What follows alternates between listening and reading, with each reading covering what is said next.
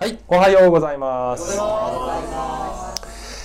イエスのもたらした変革シリーズ73回目杉越の食事というお話をしたいと思います。えーまず冒頭に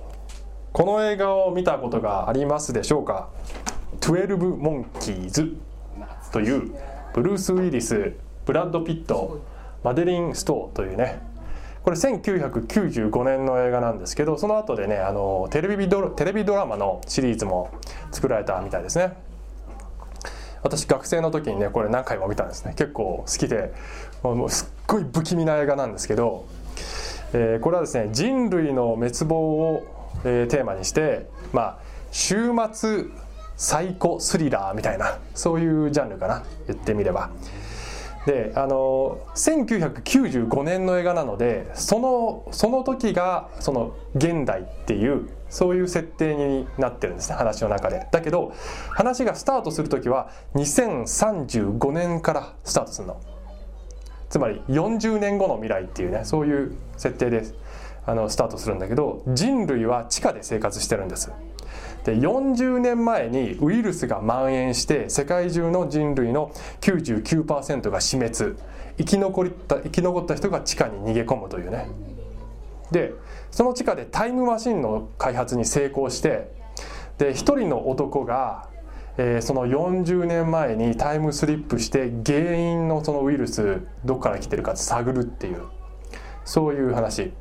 でその一人の男っていうのがこのブルース・ウィリスが演じているジェームスっていう男性なんですね。でジェームスはえっ、とこのね1996年に、えーこの精神科医のキャサリンっていうね女性と出会うんですけれどもまあ自分は未来から来たんだよと。でこれから人類には恐ろしいこの試練がね降りかかるんだよという話をするんだけど当然信じないわけだよね。あなた病気よって精神科医だから。でしかも彼女の専門はそういうその世界が終わるという妄想に取りつかれた人そういう病人が彼女の専門なの。だからちょうどその自分の患者みたいな。だから私が治してあげるからっていうそういう感じなんですね。で途中でこのジェームスがキャサリンをこう強引に捕らえて警察から逃げて逃避行するっていうシーンがあるんだけども、えーパッとこの女性がねジェームスの足を見ると左ももから血が出てるのね。でここに至るまでに伏線があって実は96年にたどり着く前にタイムマシンの誤作動で第一次大第一次世界大戦のだからさらに80年前ぐらいに落とされてしまうっていう事件がその前に発生してるわけ。でその大戦の戦場の中で彼は銃弾を浴びて負傷してその状態で96年に生きてるっていう設定なの。で彼はあのいや俺は戦場にいたんだよどうせ。信じないだろうけどって言うんだよね。いやでもとにかく治療しなきゃって言ってね。でそこから銃弾が出てくるわけ。で紆余曲折あってあのその後で彼女がその銃弾を鑑定に出すと、えー警察から電話かかってきてね、まあ、彼女は寝室で電話を取るんだけど「いや先生驚きましたよ」と「これは第一次大戦の時の銃弾ですね」って言われるわけ。でまさかそんなことがって彼女は思ってその電話もなんかベッドに放り出して自分の研究のオフィスにね行くんだけど彼女の記憶の中で一つのあの研究資料があの思い起こされるの。でその中には第一次大戦の時に俺は未来から来たと主張した男がいるというそういう研究資料があるわけ。都合よく。でオフィスに行って自分の見えるからあの壁にいろんな写真があるんだけどその中に第一次世界大戦の戦場の写真があって1枚の写真にジェームスの顔が写ってるんだね。都合よく。笑うなと。でその時に、えー彼女は「まさかそんなことが」と言いながら恐怖とともにこのジェームスが言っていたことが全て真実だと信じるんだよ。そういう話。分かった。あのちなみに今言ったことは話の一部なのであの別に大幅にめネタバレしてないので。あのね。どどうなる？いや言わないそれは言わない。どうなるかは言わない。見てくれ自分でね。はい。分かったかな？つまりねこのジェームスっていう人は自分は過去にもいたしそして未来のことも分かっている。時間を超越している存在なんだ。そして人類のこの恐ろしい運命について警告を発するわけだよね。だけど周りの人はそれを信じないわけです。ところが過去に彼が存在したというその証拠写真と現在目の前にいるその男とがぴったりと符合した時にこの人は気が狂ってるんじゃない真実を言ってるって分かるっていうことなんだけどさてねこのジェームスと似たようなことを言って気違い扱いされた一人の男がいるんですがご存知でしょうか？いいえスキリしたですね、はい、誰か言ってよ分かってるから。いいえスキリしたですね。はいそこにつながりますね。イエス様は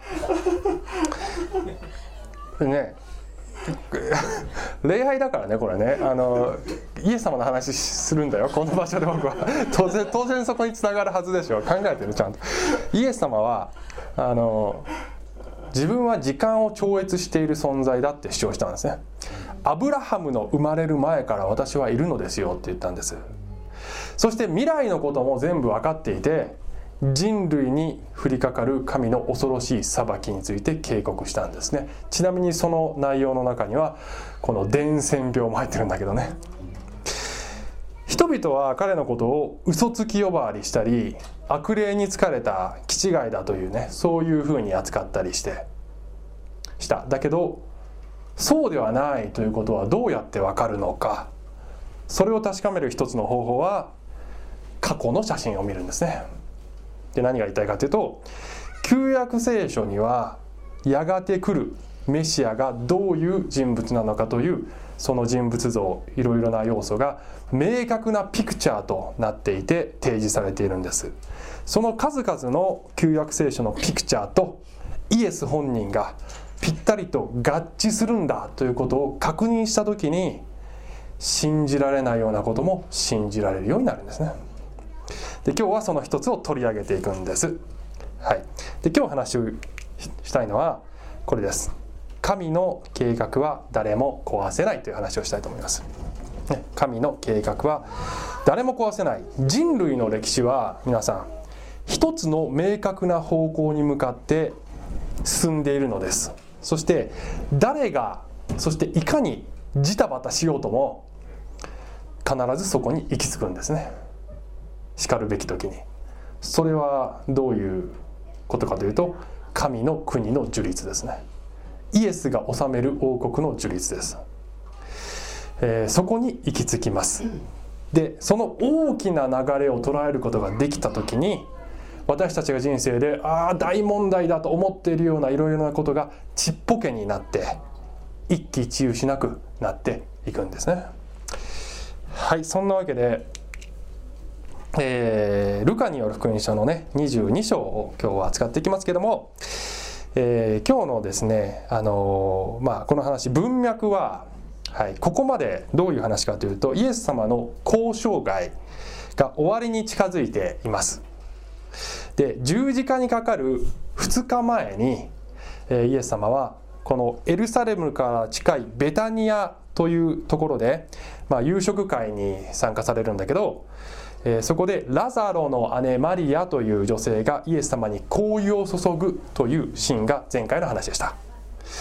でそれを見てこの弟子のユダそして他の弟子たちもうわもったいないとあんな無駄なことをしてというふうに批判するんだけどイエス様はいやいやこの女のしていることは完全に的を得ているという話をした。そこでこのユダはイエスを見限って、えー、祭司長たちに銀貨30枚でイエスを売り渡そうということを決意する。そしてそのチャンスを伺っているというそういう状態です。ね、で、えー、十字架にイエス様がかかるのは金曜日なんですけどね、えー、これはユダヤ人のお祭りのえ杉越の祭りの当日なんですよね。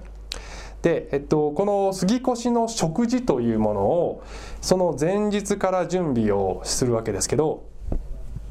まあ、このイエス様と弟子たちのためにある無名の弟子がこれ名前出てこない誰か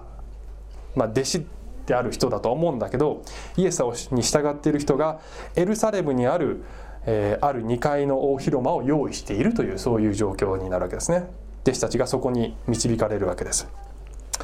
でそこで食事が始まるんですけれどもあの重要なことは、えー、ユダヤ人の暦では日没から一日が始まるんですね。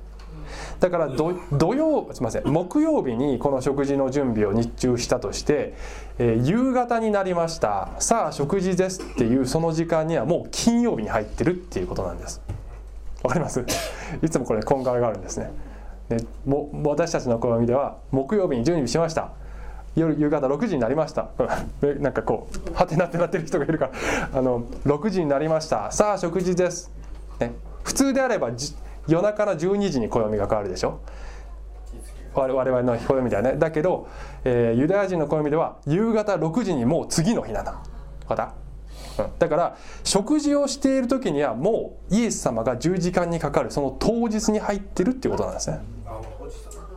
はい、ということです。で、えー、今日の話はですねこの、まあ、杉越の食事のこの場面っていうのは4つの福音書にいろんなことが書いてあってでちょっとそれを一気にカバーすることはできないので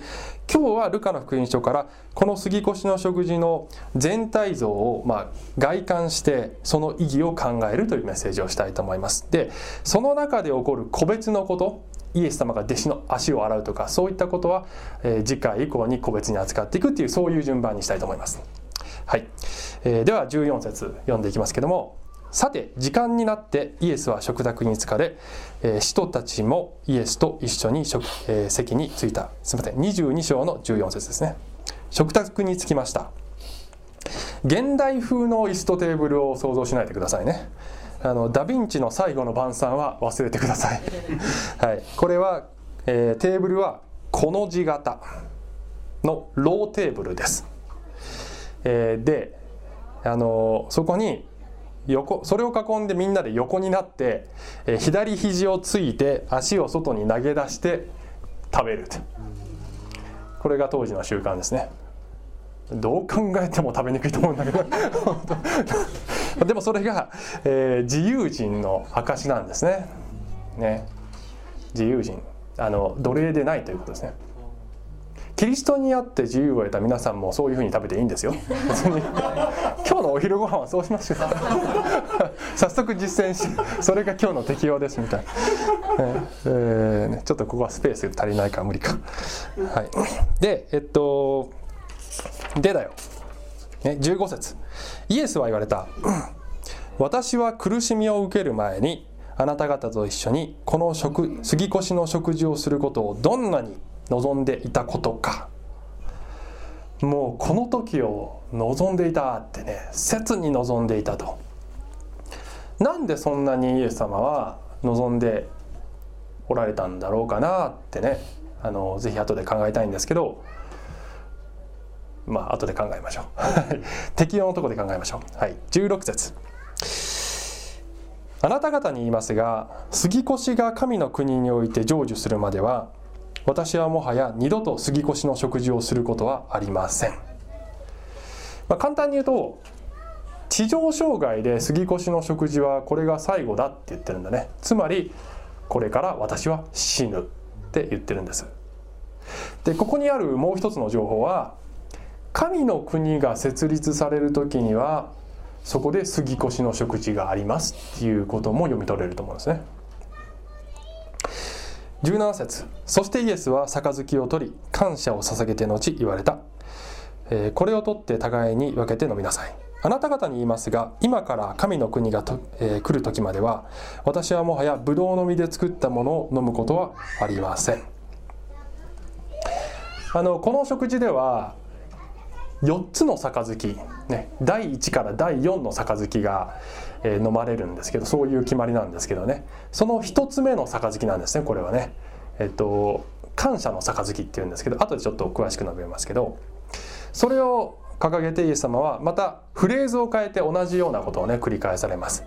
えー、意味するところは先ほどの言葉と、まあ、ほぼ一緒ですね。このワインが最後ですからね、えー、神の国で再びあなた方と飲むことになりますからね。というふうに言っていらっしゃるわけですね。でこの後で私たちおなじみのこの生産式のね場面に入っていくんですけどちょっとそこに入る前にここで一旦切って、えー、そもそもじゃあ杉越の食事って何っていうことを、えー、ちょっとあの旧約聖書から、えー、説明してからこの場面に戻りたいと思います。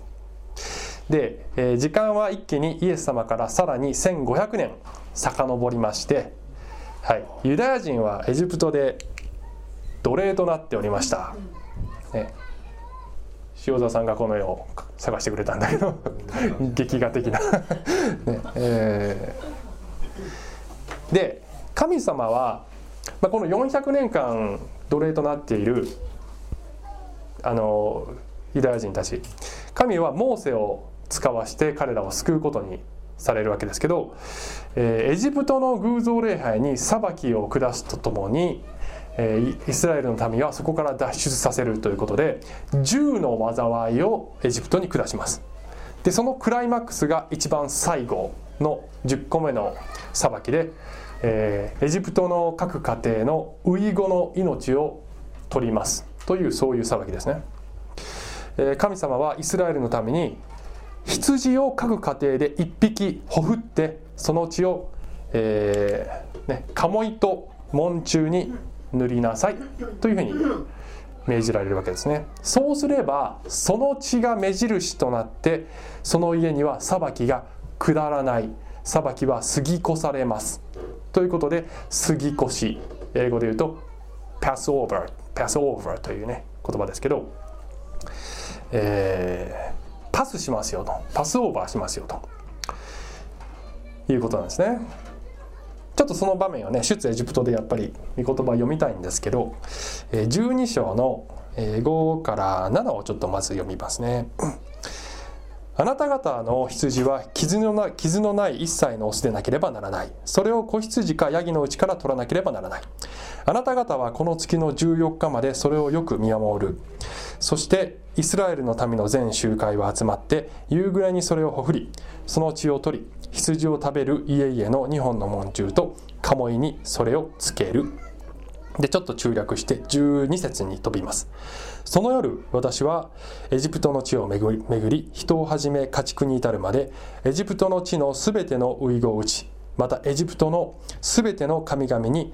えー、裁きを下そう。私は主である。あなた方のいる家々の地はあなた方のために印となる。私はその地を見てあなた方のところを通り越そう、えー、私がエジプトの地を打つ時あなた方には滅びの災いは起こらない。ということです。つまりウイゴが死ぬ代わりに子羊が死ぬという図式になってるわけですね。つまり身代わりの死なんですね。で言うまでもなく、えー、この子羊がやがて来るメシアの型ですね。型です。えー、このメシアの血によって私たちも神の裁きから免れるということになるわけですね。ちなみに言うとこの鴨居と門柱に血を塗るっていうのは鴨居と門柱っていうのはあの縦と横の柱ですね。で形は違いますけど十字架も縦と横の柱ですね。つまり血を塗る時にはこういう形状になるわけですね。そしてその羊の肉を食すんですよと。でこれがですね毎年、まあ、祭りとなってというか神様がこれを祭りとしなさい。毎年祝いなさい。そしてこの食事をしなさいと命じられる。なぜかというとこの神様が与える救いを子々孫々語り継ぐためですということですね。であのこの出エジプトでは子羊の肉や種なしパンそして苦菜といったものを食べるのだということが命じられてるんだけどそれに加えていくつかの要素が加わってイエス様の時代までに、えー、何をどういう順番で食べていくかというその杉越の食事の手順が明文化されて、まあ、一つの規定になっていく伝統となっていくんですね。でその食事をセデルっていうんですけどちょっとそれね紹介しますね。これはえっと今の時代もユダヤ人が行っている、えー、毎年行っている食事です、はい、出エジプトから3500年これを行い続けてるんですねであのイエス様の時代までにもうすでにこういう伝統はできていたんですがイエス様以降神殿が崩壊してから、えー、ちょっといくつかの要素がまた加わるんですけどあの、まあ、大体一緒なんですね。でちょっと上からざっと言いますね、まあ、あの細かく言っていくとね本当ちょっと時間足りないからざっとですけどね、えー、左上マツァ種なしパンですね、えー、パン種というのは罪の性質をまあ、聖書の中でね一貫して罪の性質を象徴している。膨らんでいくから。だからパン種を入れない、えー、罪のないという意味ですね。これはイエス様の体の象徴になるわけですけどマツァと言います、はい、2つ目、えー、その下ねカルパスって言って緑色野菜通常パセリが使われてそれを塩水に浸して食べると、ね、多分全然美味しくない、ね。えー、であの緑色野菜は若い時代のイスラエルを指している。それが潮の水つまり海を渡って出エジプトするでしょ、そのことを、えー、象徴していると。でちなみにあの福音書の中でイエス様が私と同じ鉢に浸しているものが私を裏切るって言ったこの鉢っていうのはこれなんですね。その場面です、はい、で、えっと、3つ目。その下マロールと言いまして苦菜西洋わさび。ですね。ホースラディッシュ。これは奴隷時代の辛さと苦さを思い出すためのものです、はい、で右上。ブドウ酒、えー、1から4まで4つの杯が組み交わされます。で、まあ、覚えなくてもいいですけど感謝の杯裁きの杯贖いの杯賛美の杯ってね。ちなみにねあのこの細かい手順は中川先生のこの本に あの詳しく書いてますので是非ご参照ください。でこの本以外もね私ちょっと今回いろんなねメシアニック銃のつまりユダヤ人のクリスチャンのあのこれを解説しているビデオとかむっちゃ見たんだけどいろんなことでちょっとだけ人によってバリエーションが違っていろんなパターンがあるんだけど大体一緒なんですね。でこの杯の名前がちょっとねあの順番が違ったりするんですけどでもまあ大体一緒なんですね。ではいすいません。で,、えっと、で聖書の福音書に出てくるイエス様の杯はさっき見たやつが最初の感謝の杯でで、えっと、第3の杯が生産式の生産式の杯なんです。1と3しか出てこないんです。福音書にはね。4回に分けて4回に分けて飲むんです、はい、タイミングが決まってるってことですね。はい。でその下5つ目ハロセットって言って練り物ですね。あのリンゴナッツ蜂蜜シナモン。を、えー、はい なんかこれはね美味しいらしいですね。であの見た目が泥をこねたような見た目になっていてエジプト時代にレンガを作ったことを思い作らされたことを思い出せということですね。はい。そうだから全部出エジプトに関連してるわけ。それを思い出すんだよという。で、えー、その下6つ目子羊のロースト。これがメインコースですね、はい、でイエス様が弟子たちとした食事っていうのはこれなんですね。でえっとこのねセデルの食事の中で非常に興味深い儀式が組み込まれていてそれもちょっとあのご説明したいんですけどアフィコーメンの儀式というのを食事の中でするんです。で、えー、これはですねあの食事のその手順の中に組み込まれてるんですね。えー、内側が3層に分かれている布布製の袋を用意します。あの3つのポケットが開いてる。でその一つ一つのポケットに1枚ずつマツァが入ってる。種なしパンね。で、えー、このマツァには特徴がなければあの一定の特徴がなければいけないとされていて、まあ、まずは種入れてないこととそれから焦げ目がついていること。そしていくつか差し通した穴が開いていることなんですね。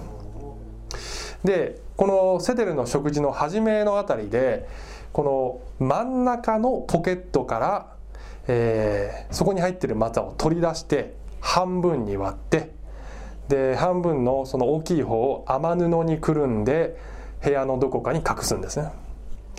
でメインコースが終わって食事の後半に入った時にまあ、大体各家庭に子供がいたりとかして子供に探してきなさいってやってゲーム的にそれを探してきて子供が見つけてきてで、えー、主人がそれを割粉々に割ってみんなに配って食べるっていう儀式なんですね。でこの儀式は誰がいつ始めたか正確には分かってないそうです。で今の時代もユダヤ人は世界中でこれをやってるんですけどまあユダヤ人ほとんどイエス様を知らない信じてないユダヤ人もこれをやっているんですね。意味が分からずやってるんです。でイエス様を信じたユダヤ人メシアニックジューは、まあ、今回ねそのいろんなビデオを見てさあのみんなメシアニックジューがね説明するんだけどもう目が開かれてみればもうこの意味が全部わかると。もう全てイエス・キリストをさ、まあ、彼はねイエス様って言わないジーザスって言わないんだね。イエシュアって言うんですけどイエスもう完全にこれはイエシュアを指している。それを私たちはあの気づかずにやっている。3つのポケットは父子精霊の三位一体の神を指している。なぜ真ん中から松を取り出すかというとそれが第二威嚇の神子なる神を指している。でその方の体が、えー、は罪がない。そして焦げ目がついているすなわち無知の跡そして貫かれた。跡釘や槍で貫かれた跡があるという特徴がなければならない。でこれが雨布で包まれて隠される。これが墓に葬られることを指している。イエス様も雨布でくるまれましたね。でこれを見つけて食べるというところが復活。この復活の体を私たちは頂いて命を得る。これ全部死とイエス様の死と埋葬と復活させてる。これクリスチャンから見ればぴったりっていうね。完璧にぴったりですよ。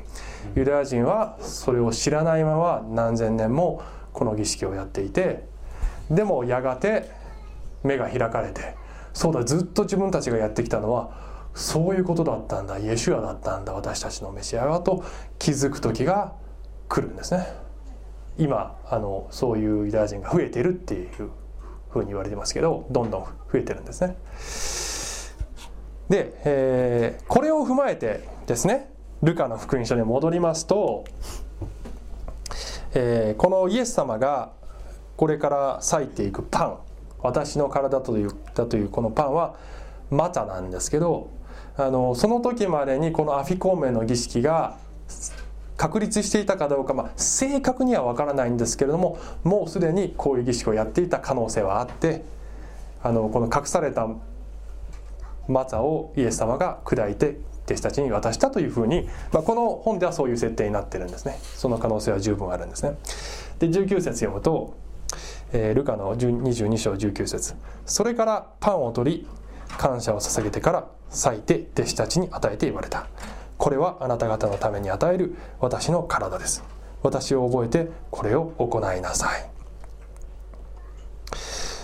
これがアフィコーメンの技だっていうことです。で20節食事の後杯も同じようにして言われた。この杯はあなた方のために流される私の血による新しい契約です。この杯が第3の杯贖いの杯という部分ですね。出エジプトからイエス様までの1500年間ねまあ、イエス様弟子たちに伝えたいのはあなた方がこの1500年間守ってきたこの伝統の全てが私の死と埋葬と復活を指し示しているんですよそしてその死の部分十字架の部分が今まさに今日成就しようとしているんだよっていうことをイエス様この食事を通してね表現していらっしゃるんじゃないですかね。なので杉越の祭りの中で死ぬということがこの祭りの予言的な意味を成就するために必要だったんですね。そのために重要だったんです。もし皆さんがあの死刑になるとして あの自分が死刑になるタイミングって自分でコントロールできます？でいついつぐらいに死ねばちょっと自分はメシアっぽいかなってこう演出的にその日を選べる。まあ普通の人間にはそれはね絶対無理ですね。イエス様はあの福音書見てるとこの祭司長とかパリサイ人とかのこのいろんな悪意そして弟子のユダの裏切りそしてローマ帝国の裁判もういろんなこのねいろいろないろんな不可抗力の要素がいっぱいこうこう錯綜してそれに翻弄されて死刑になっているように見えながら完璧にこの旧約聖書で示されているメシアの方と符合するそのタイミングと方法で死んでるっていうことなんですね。でこれを見た時にこれを確認した時にこの方は真実だって分かるんじゃないでしょうか。ね、でねあのさらにちょっとこう説明しなきゃいけない要素がこの食事にはありましてイエス様新しい契約ですって言われたんですね。新しい契約があるということは古い契約もあるってことなんですね。古い契約とは何でしょうか？モーセの立法ね。はい。って言ってくださいました。はい。モーセ契約っていうね。つまり、えー、出エジプトの直後にモーセを通して結ばれたモーセ契約、えー、立法が与えられた契約ですね。イエス様この食事でそれ今終わるからねそして新しくなるからねというふうにおっしゃってるんだけどこの新しい契約についても旧約聖書に予言があるんです、えー、それが、はい、エレミア書、え、31章の31から34ちょっとね今日はいろいろ引用箇所がいっぱいあってね大変ですけどちょっとこれもざっと読みますね。見よその日が来る。主の蜜げ。その日私はイスラエルの家とユダの家とに新しい契約を結ぶ。その契約は私が彼らの先祖の手を握ってエジプトの国から連れ出した日に彼らと結んだ契約のようではない。つまりこれが出エジプトの時のモーセ契約とは違う契約ですよと言ってるわけですね。私は彼らの主であったのに彼らは私の契約を破ってしまった。主の蜜げ彼らの時代の後に私がイスラエルの家と結ぶ契約はこうだ。主の蜜げ私は私の立法を彼らの中に置き彼らの心にこれを書き記す、まあ、ここの言葉の中に精霊の内住が示唆されてるんですね。私は彼らの神となり彼らは私の民となる。そのようにして人々はもはや主を知れと言って、えー、おのおの互いに教えない。それは彼らが皆身分の低いものから高いものまで私を知るからだ。主の蜜げ私は彼らの咎を許し彼らの罪を二度と思い出さないからだ。この最後の「主を知れ」と言わなくて済むようになるっていうのはこれは究極的にはあのやがて来るメシア的王国で成就するということの、えー、意味ですそういう意味ですね。はい、で、えっと、預言者エレミアがこの予言を言っているその時はまだイスラエルは古い契約の中にいるわけですね。えー、しかしそれがやがて終わる時が来ますよという予言がその時点ですでにされているで私たちがイエス様を信じてクリスチャンになるということはどういうことかというとこの新しい契約の中に入れられるということでそれは霊的な意味で出エジプトすなわち奴隷状態から解放されることを意味している。私たちはサタンや罪や死というものの奴隷ですよ。だけどそこからあがなわれて自由の身になるんですよということがイエス様のこの新しい契約の内容なんですね。ね？ザー言ってるけどついてこれてるから 大丈夫か？であの出エジプトを記念して杉越の食事をしなさいってねイエスあの神様がイスラエルのために命じられたのと似ていて霊的な出エジプトをこの新しい契約でする私たちに対してイエス様はこの私の死と復活を記念してそれを語り継ぐためにパンとワインの儀式を続けていきなさいとお命じになった。なので私たちは毎月生産式をしてるんです。それが私たちがやっている生産式の意味なんですけどもあのお分かりになりましたでしょうか？どうでしょう？やっていることの意味が見えてきましたでしょうか？はいということでちょっとここからねあのまあ少しもう少しあの適用に入っていきたいんですけどイエス様はあのねこういうふうにおっしゃいましたよねさっき。私は苦しみを受ける前にあなた方と一緒にこの杉越の食事をすることをどんなに望んでいたことかってねこの時を待ち望んでいたんだよっておっしゃったんですよね。どういうお気持ちだったんでしょうかねイエス様ね。あのもうこれから辛い思いするからちょっと一時でもパーッと楽しくやりたいんだよみたいな そういうことじゃなくて やっぱね伝えたいことがねあったんじゃないでしょうかね。弟子たちにそして私たちにいつも思い出す思い出しててほしいことがあったのではないでしょうか。何を私たちは生産式を通して、えー、思い出しそして語り継いでいかねばならないのか、ね、いつも思い出さなきゃいけないのかということを3つ、えー、考えました。3つですね。はい、1つ目。イエスをうちに持っていること。です。イエスをうちに持っていること。人生でどんなことがあっても絶対に離れないからねってイエス様ね言ってくださってるんですよね。でこのイエス様の体と血をいただくということはこれ実はヨハネの福音書の6章の方でもあのイエス様はその話してて私の肉を食べ私の血を飲む者は永遠の命を持ってるんだっていう話をねヨハネの福音書でもされるんですけどそこでねあのこういう言葉をイエス様おっしゃってるんですね、えー、ヨハネの6の56から57私の肉を食べ私の血を飲む者は私のうちにとどまり私も彼のうちにとどまります。生ける父が私を使わし私が父によって生きているように私を食べる者も私によって生きるのです。これね驚くべきことに私たちがイエス様と一体になることを父なる神と子なるイエス様の関係になぞらえて言ってんだね。それと同じと言っていいかどうか分かんないだけどそれと似たような関係性になるってね三位一体の神の関係性と似たような関係性に私たちとイエス様がなるっていうそんなイメージをイエス様おお与えになってるっていうのはこれは驚くべきことだと思うんですけど私たちはそういうものになっているんですね。で具体的にどのようにしてこのイエス様は私たちのうちに住まわれるかというと精霊が私たちのうちに内住するという形で具体的にそれが起こるんです。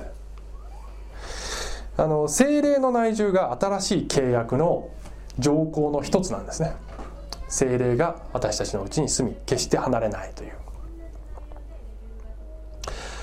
あの人生が辛くて苦しい時も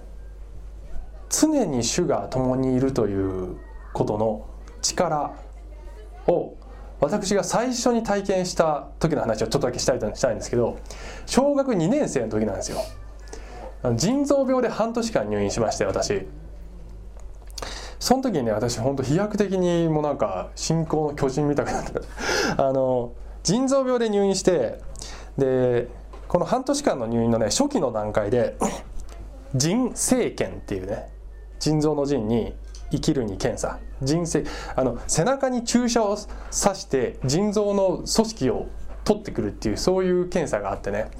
で私あの同じ病室に同じぐらいの年の子たちがね先にその検査をやってるわけ。同じ病気で入院してる。でみんなねもうそれがいかに痛いかっていうことをもう事前に言うわけね。もうもうあれ本当つらいぞってこう言うわけ。人間って大体ね自分が通った試練は大げさに語りたがるんだよね。大人も子供でそれで僕はもう恐怖で。でその手術の、まあ、手術っていうか検査の当日あまりの緊張に突然猛烈な腹痛に襲われて「痛い痛い痛い!」って言って多分大人から見るとねあのなんか仮病を使ってるように見えたんじゃないかと思うんだけどね本当に痛かったんだね緊張でで一旦取りやめになって後日全身麻酔でそれをやったんだけどね それぐらいねもう本当苦病だったんだよねしかしながら半年間の入院の間に毎日聖書を読んで祈るっていう習慣ついてもうすっごい神様を信じるようになっちゃってでその なっちゃっててなっちゃっててなんかまあいいや。で半年間終わる頃になるとあの今度ね扁桃腺の摘出手術っていうのをやったんだね。なんかあの溶連菌に感染すると腎臓的に悪いっていうことでその予防として扁桃腺切ろうっていう話になってこれもっともっと大変な手術なんですね。でその時に私はその手術を控えて、まあ、お見舞いでいろんな人が来てあの近所の知り合いのね関さんっていうおばちゃんが あの友達のお母さんなんだけど関さんがさもうこんなちっちゃいのにかわいそうにねもう怖いでしょって言った時に言われた時に私ねこう答えたはっきり覚えてるんだけど「神様いるから大丈夫だよ」って言って「えー、ってこう大人がびっくりしてるっていうねそういうシーンはっきり思い出せるんだね。あのこの手術が痛いことが変わるわけではない。別に大変さが変わるわけではない。だけどもう理屈じゃなく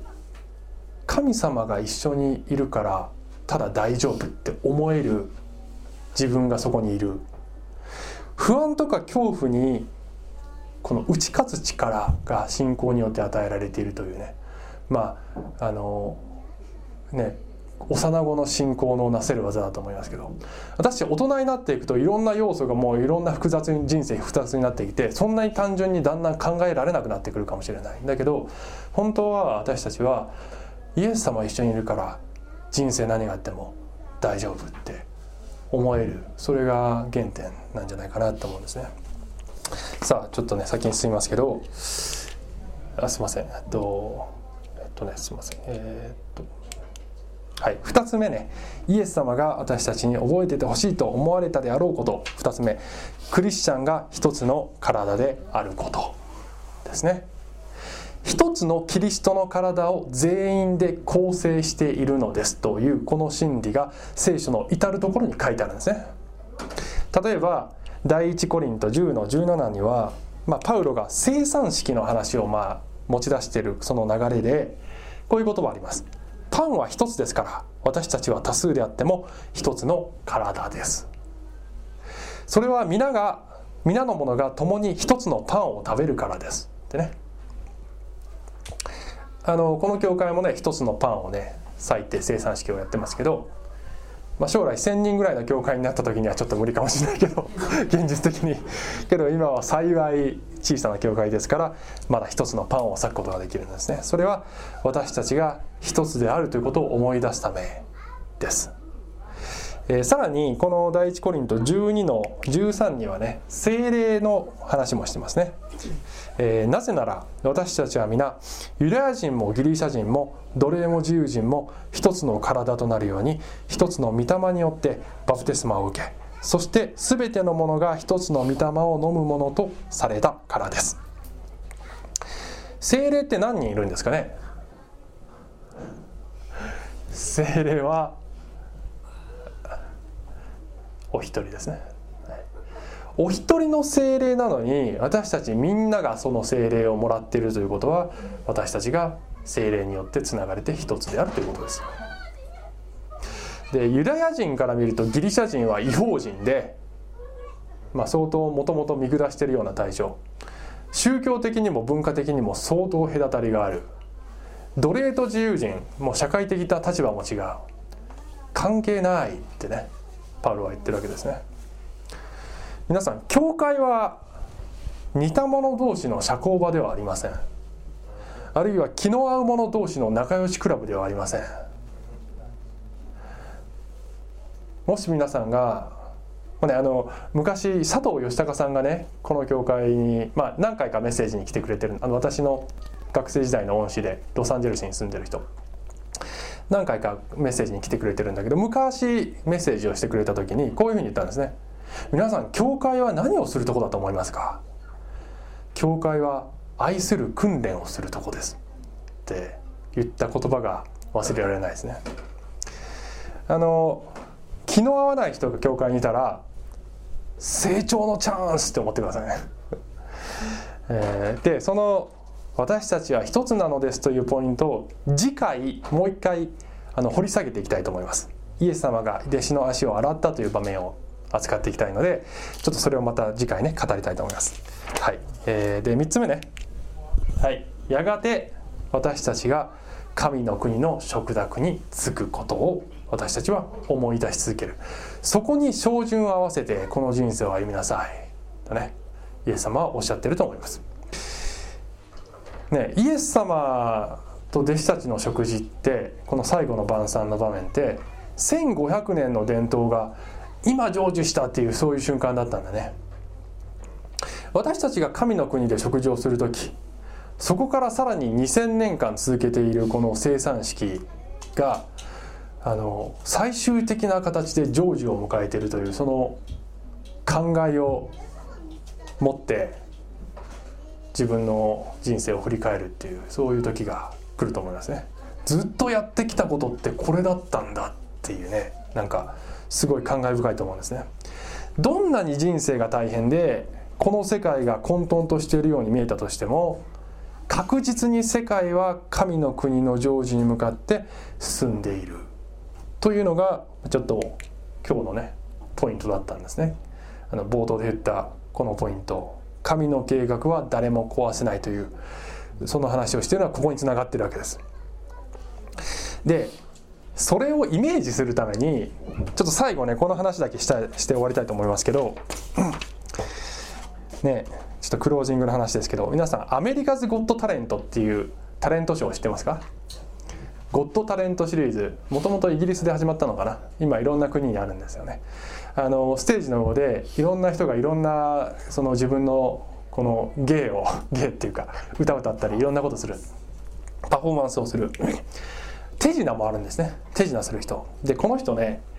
えー、スティーブン・ブランジェジっていうあの手品師なんですけどルービックキューブを使ってマジックをするんですね。で、えっと、ステージ上に現れて彼はこのねあのルービックキューブがちっちゃいルービックキューブが何百個も敷き詰められたこのパネルを見せるんです。で一つ一つのルービックキューブがもうぐちゃぐちゃの模様になってるわけミックスされてるわけ。で4つぐらいねこう1234つぐらいね穴が開いててまだ完成してないんですねこれね。ね。でえっとでね彼はこのいろんな名前が書いたカードを持っててこれ全部有名人の名前が書いてあるんです。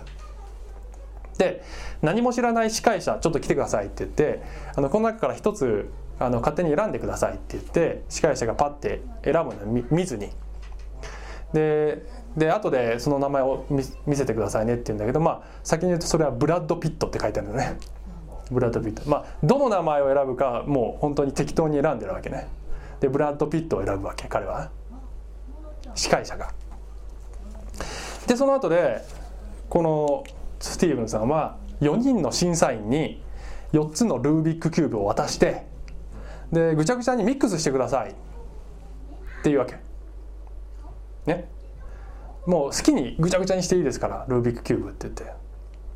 でその後で彼はそれを一個一個回収して4つの穴に埋めていくんだよね。そのまま。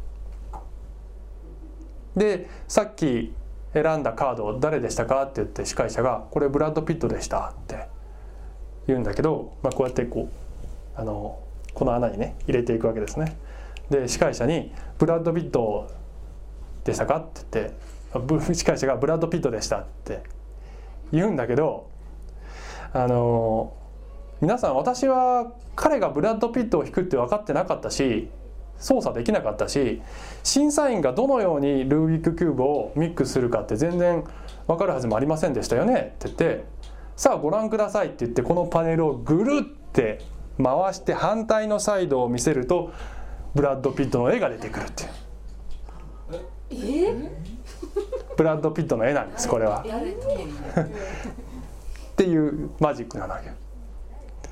でこれを見たこれを見たこの回収とその審査員は「お素晴らしい!」ってなるんだけどまるでこれは全ての過程をね全ての過程が彼の手の中で操作されていたあるいは予測されていたかのような、ね、そしてあるべき絵が出来上がっているかのようなそういうマジックなんですね。で人間のやることなのでもちろん種も仕掛けもあるんですけど、えー、見ている人にはそれは分からなくていや不思議だねっていう。ただし私にとって不満な点はこれがブラピなのかどうかちょっとっていうところと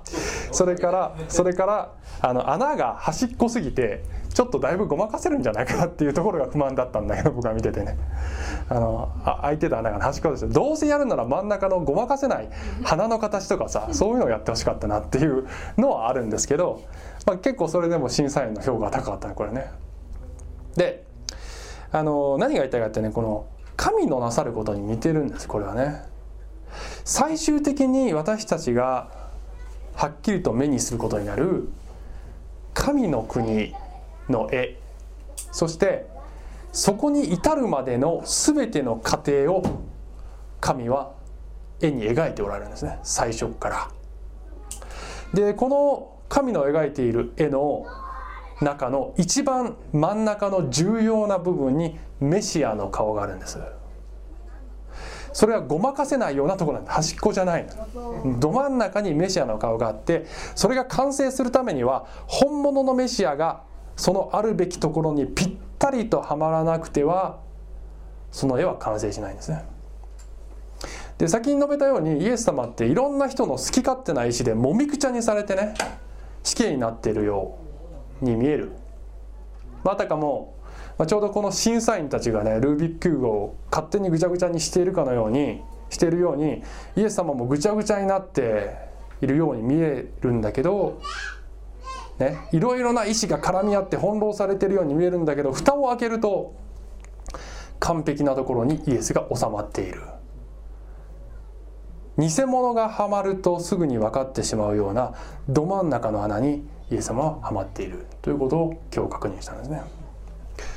で実はこの神が描いておられる絵には「あなた」というピースもあるんです、まあ、イエス様とは重要性は違うと思いますよ。だけどあなたのピースも絶対にこの絵が完成するために必要なんです。それはあなたが神の国の食事の席にあなたがいるかどうかっていうそれだけのことじゃなくてそこに至る過程においてあなたの存在が果たす役割が神によって計画されてるってことです。だけど人生歩んでると自分の人生誰かの手によってもみくちゃにされてるようなそんな気持ちになることもあるでしょう。誰かの悪意とか世の世の中の理不尽とか、ね、不慮の事故とかあるいはもしかしたらそれは自分の弱さとか失敗かもしれないけどもうなんかぐちゃぐちゃにされてるようなねそんな気持ちになることもありますよ。どんな否定的な要素もこの絵を壊すことはできないんですね。神様は全部織り込み済みなんです。そのぐちゃぐちゃに見えるその体験そのぐちゃぐちゃのあなたをしかるべきにしかるべき穴にはめ込んで完璧な絵を神様は完成させるんですね。そしてやがてイエス様とワインを酌み交わしながらしみじみとこの見業の不思議さを実感して神様を賛美するという時が来ますだけどねもみくちゃになってるその渦中にいるとそれを忘れてしまうんですねなので